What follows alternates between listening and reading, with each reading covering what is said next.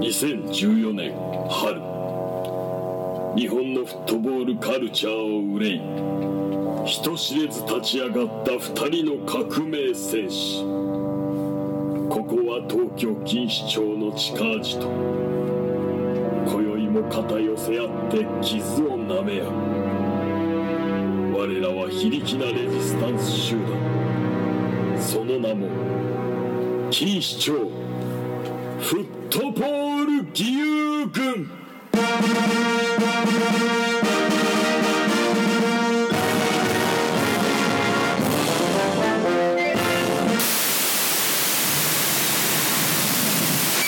いやいやいやですさあえー、2週目ということですけれども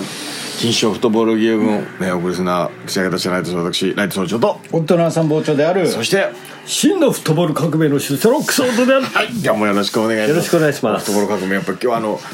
サッカー J リーグ黎明期を振り返るみたいなテーマに先週からね、はいなって世のサッカーの夜明け、夜明け前非常に面白いゲストはこの方ですはい、長岡です。よろしくお願いしますよろしくお願いしますあと鹿島のねはいえーフロントをやられフロントをやられてるということで長岡茂はい、先週ははい参謀長どんなお話いただいたんですか先週はですね、あの長岡さんのあの最後はですねこの古川をやめてえ住金に行くというこの、えー、どう根回しをしながら も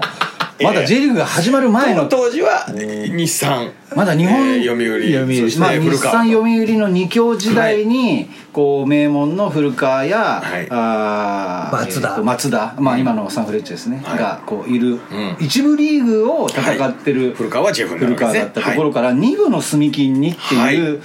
その迷いが行くに至った長岡さんにもあったまだ J リーグ海のも J リーグまがだ誕も成生す功るする2か年ら前です、でも実際問わから題なかったですさ、よねちょっとプロ化されるかもしれないなんていう匂いがしながらも、どっかやっぱり懐疑的じゃないですか多分いや、ありましたよね。その、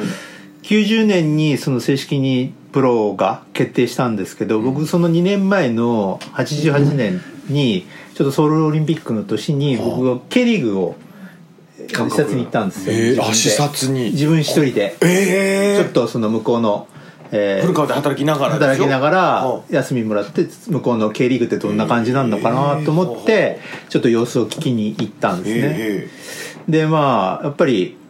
向こう随分いろいろ進んでるなっていうのはやっぱり実際話をいろいろ伺ってあーはい随分感じて帰ってきえていいなって思ったわけでしょいいなっていうよりもいやこの環境日本でやるとなるとかなりこう本当にこう労力っていうかやっぱりこう本当に力がうん必要だなっていうのはありますよね、その単純にその1チーム2チームがプロプロっつってもできる問題じゃなくて、うんそうですよねリはいーグとしてなんとかしなきそうゃですね特に韓国はほぼチームが K リーグのチームは財閥によって支えられてる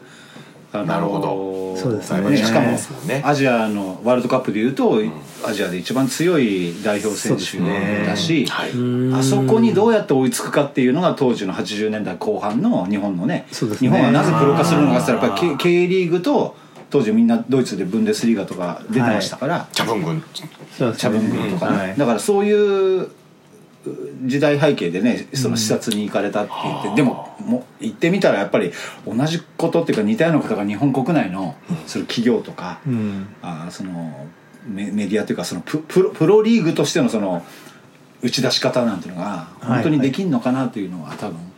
感じられたってことですよね、そうですね80年代後半ですからね、はいだってその当時国立っつったってガラガラでしょそうですね一回まだもまワールドカだップ出てないんですよ、はいそうでしょだから今の B リーグなんてもんじゃないでしょ全然ですよ全然中岡さんでも大きい会社にいてそれを辞めて積金のチームに行こうと思うわけそうですねでねさっきもちょっと、はいあの先週の話でもいろいろ出てたんですけど、それこそ日本リーグの時にミキンがだから一部上がって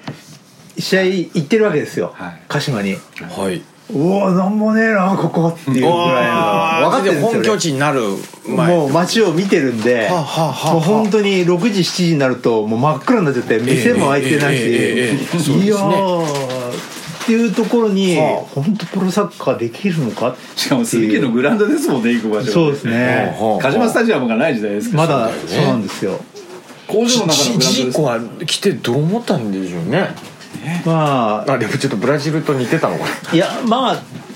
ね、後にジーコとも話す機会あったんですけど、えーあそうですかやっぱり、あのーこういう絵をねもう将来的にプロリーグがスタートした時に、まあ、クラブハウススタジアムっていう完成のパース図を、まあ、ジーコに見せながら、うんまあ、街を要はあのー、まあ、鹿島のエリアをね、うんまあ、そこって臨海コンビナート地帯なんですけども、まあ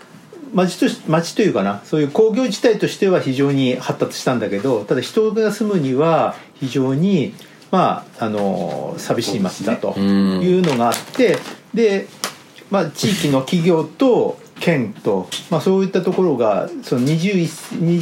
21世紀に向けてフォーラムを組んでたんですね。へえそれで、まあ、何か起爆剤になるものがないとまずかあーなるろほどうというところに J リーグの話が来わー見て事あですね住金サッカー部あるじゃんええええどうっていう感じで話がポンポンポンと進んでたらしいんですよねうん聞くところではね、ではいプロ化に向けて動くんだからあの大きいチームで経験あるスタッフを呼ぼうっていうことでまあそう呼ばれですたわけねでたしょまたまねなおそういったご縁さんががあって声をかけてもらったんですけそど、れたがだ古川の社員からはい住友金属の社員いやえっ、と鹿島アントラーズのプロパンうわのう社員わうわ危ない危ない危ない危ない危ない危ない危ないねそうなんですよ古川電工って大企業でしだからょもう僕の頃っていうのはまだそれこそ安定感半端ないでしょだからその当時はまだもうそれこそ今と全然違ってて、はいそれこそもはいはいはいう終身雇用でそうでしょもう60まで働いえて、で定年退職した時はに退職金もらってっそうだよねていうのがもう普ええ通のその当時のご時世ですよね。ですよね、はいえそれは何ですかなんていう組織株式会社鹿島鹿島アントラーズ FC ですね。はああ住友金属に入れるって騙されたんですかい、いやもう花からそういう形であーすごい英断ですねいやだからご家族はその時はまあされたでしょう奥様たちはまあもうその時はでももう諦めてましたどういうタイミングだったんですか家族構成的にはその時もうその時はあれですよねだからまだ、うん、家内だけだったけど、えええでもまあもういくつの時ですかそれってお年は僕はちょうど30ですねああなるほどなるほど、はいあじゃあまだやってやろうっていう気持ちの方がでかいまあまだ、まあ、もしその時に278の時に韓国行ってねいいなと思ってるんですもんね、うんはいだからその時にサッカーあ27かちょうどちょうど J リーグスタートしたから30だなのでだからちょうど20後半から30になる頃で長岡さん当時30っすか30すいません若造がいやいやいや生きててだからえそうといくつぐらいだったんいですやか僕は23ですなるほどでも本当さっきの話じゃないですけどプロにね組織はなってもはい保証ないし、うんうんでましてやまあその企業っていうかね、まあ、前例がないじゃないですかで、ましてやまだ今でこそね子供たちもあんだけサッカーやってくれるようになったけど、 T リーグ開幕みたいな感じですもんねだって今で言うねもっと危ないぐらいのもうちょっとももっと危ないもだってプロスポーツがああそうかプロスポーツ自体がねプロスポーツ自体が野球しかない時代そうかそうだかよ今ねその前例もあるからねうん今でこそ B リーグもあれそうばフットサルもいろんなプロリーグがあるけどまた違うんねだねでまあさっきもねお話あったようにそれこそメディアに関してもね本当にニュースなんえてほとんどなかったですよねせいぜいねあの数がね日本に戻ってきてくれて、あーはいはい読売クラブ入ってでなんとなくこうプロ化の方向になってった時に、なんとなくこう少しずつ取り上げられるようになったけどあもーそうですよねでもテレビでね試合ダなんイダイヤモンかドサッカーうとあれですよねあの なんていうの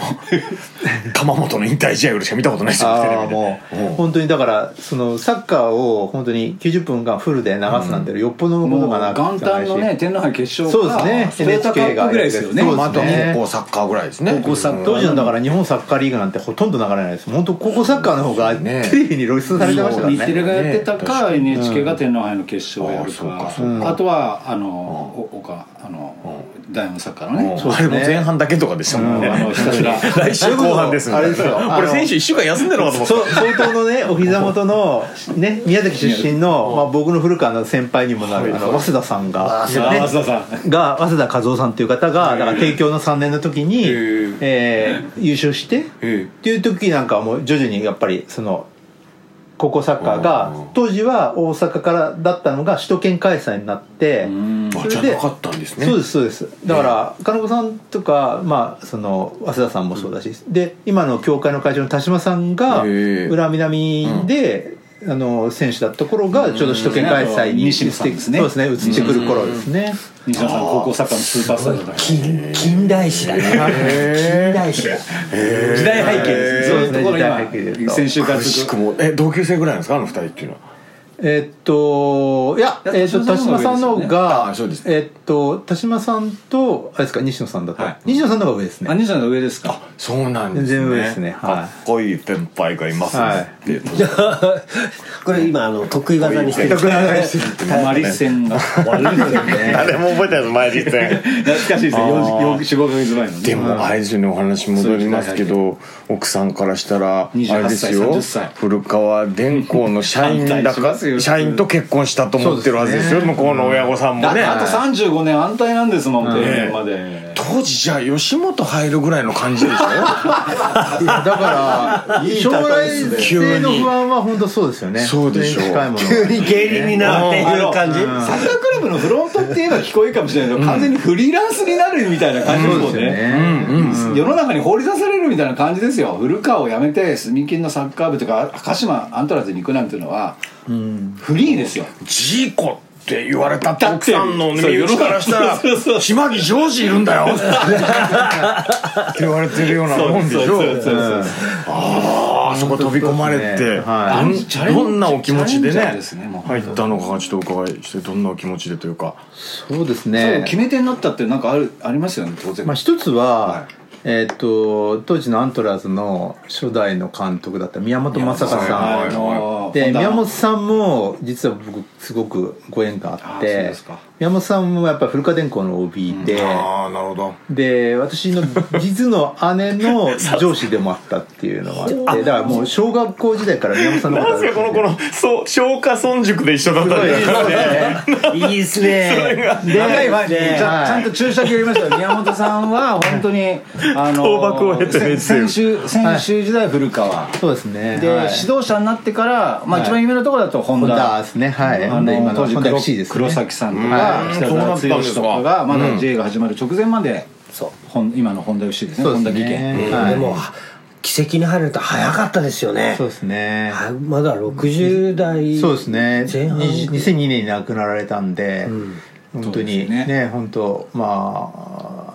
当残念だったですけどねでその宮本さんがあ鹿島アントラーズがまあ当時ジーコは隅木から来てたけど監督になるわけですそようねですね、うんちょうど覚えごて出ます身ご出宮身本監督はが覚えてますはい茨城県っていうのがあって宮本さんはなるほどでやっぱり地域性なんかも考えて、で宮本さんは日立の方のご出身だったんで、はいででまあ向こうもあの当時っていうのはさっきも話あったと思うんですけども、まあ、水戸とやっぱ日立っていうのが逆に言うと茨城の中で言うとサッカーどころでも水戸藩ですからねそうですね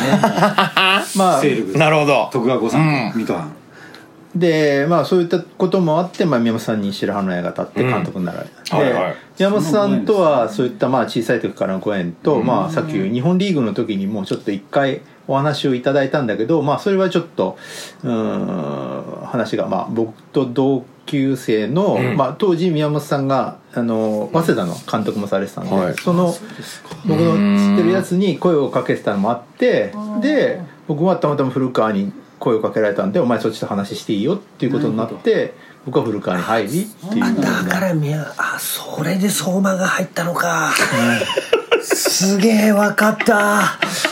まあちょっとそれは一回置いといて、、はいろんなとことはつながっていくんそうなんでですすねよでもやっぱりあの源流先週も言ったんですけど、はいやっぱりやっぱり意外とねなんだかんだ言うとくっついてくるんですよねそういうところって、うんうん源流同士のねいろんなコラボレーションですもんいねやだから僕なんかも鹿島の時に黒崎選手と仲良くさせてもらってたけど、うんはいはいみ宮本さんが鹿島に来るっていう話だったから、うんうんもうそのやっぱりい今でこそなんか割とこう師弟関係のそういうこう結びつきみたいな部分をなんかこう割と、えーパワハラみたいな感じで取る風潮がある けどはい宮本さんが黒崎行くぞって言ったら断れる雰囲気じゃないっていう。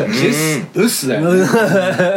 そうそういう感じお前はホンダとかをやめなさいって言われてるでしょっていう、その宮本さんが行くんだったら僕らついていくしかねえだろうっていう、武士ふ打ち入りじゃないですかもうそうそういう雰囲気だったって言ってました当時は本田技研の選手そうそうそうそうそうですそう黒崎なんか本当でバイク作っててネジ1個なくしちゃってすげえ怒られたとかってそういう時代の話 ですよ、だって北谷選手も言ってたもん、あの午前中はあのバイクのあのピストンのところのネジ組み立てて、で午後練習っていうまさに今の実業団、昼はピストン夜はダイナ モ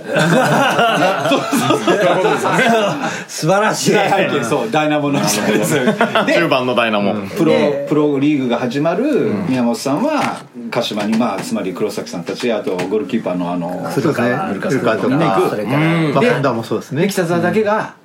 ジュニアユースまで読売クラブだったから、あー俺そはっかそう読いうことだ売に行きますっていうそのこうホンダがねやっぱりこの9090年の時にお前当然あの日本リーグの中では名門だったし代表もいっぱい抱えてたから、当然 J リーグに行きますよねっていうふうに日本リーグから声かかったそんでのすよ本田技研ってもちろんあれでしょ浜松今でいう今の本田 FC だそうです今本田の FC 都田です都だいやだから絶対折り点に入るスケールだったわけでしょそうですねだからだけど選ばなかったんだよねそれはその辺は宇都宮さんが本に書いてくれるもん当時からそうです、そうですね本田っていうのはなるほどでじゃあっつってあの鹿島に来た時に、えー長谷川黒崎本田内藤、えー古川、えーあと何だっけ千葉千葉千葉千葉入り木戸孝義岩倉智美みたいな話聞いてるようなそれをだからもうホンダの主力を全部引き連れそうですてね鹿島に行ったんですよはい関塚さんはその時はもうもうコーチでコーチもう選手上がってまワンセットしたですよわもう早稲田にの監督されてたんであ本田のコーチはやってなかったですかそのこんなのコーチはやってなかったですねで関塚さんもほ本田の選手だったから、で今の早稲田大学そうですねだかのら指導者からでも宮本さんがアントラーズ行くそう時ですにねワンセットで関塚さんももうコーチで最初から行く山田さんが監督時代にあの要は本田に取ったのが関塚さんだったんではい皆さんよく名前すごいです僕ねらそういう世代ですから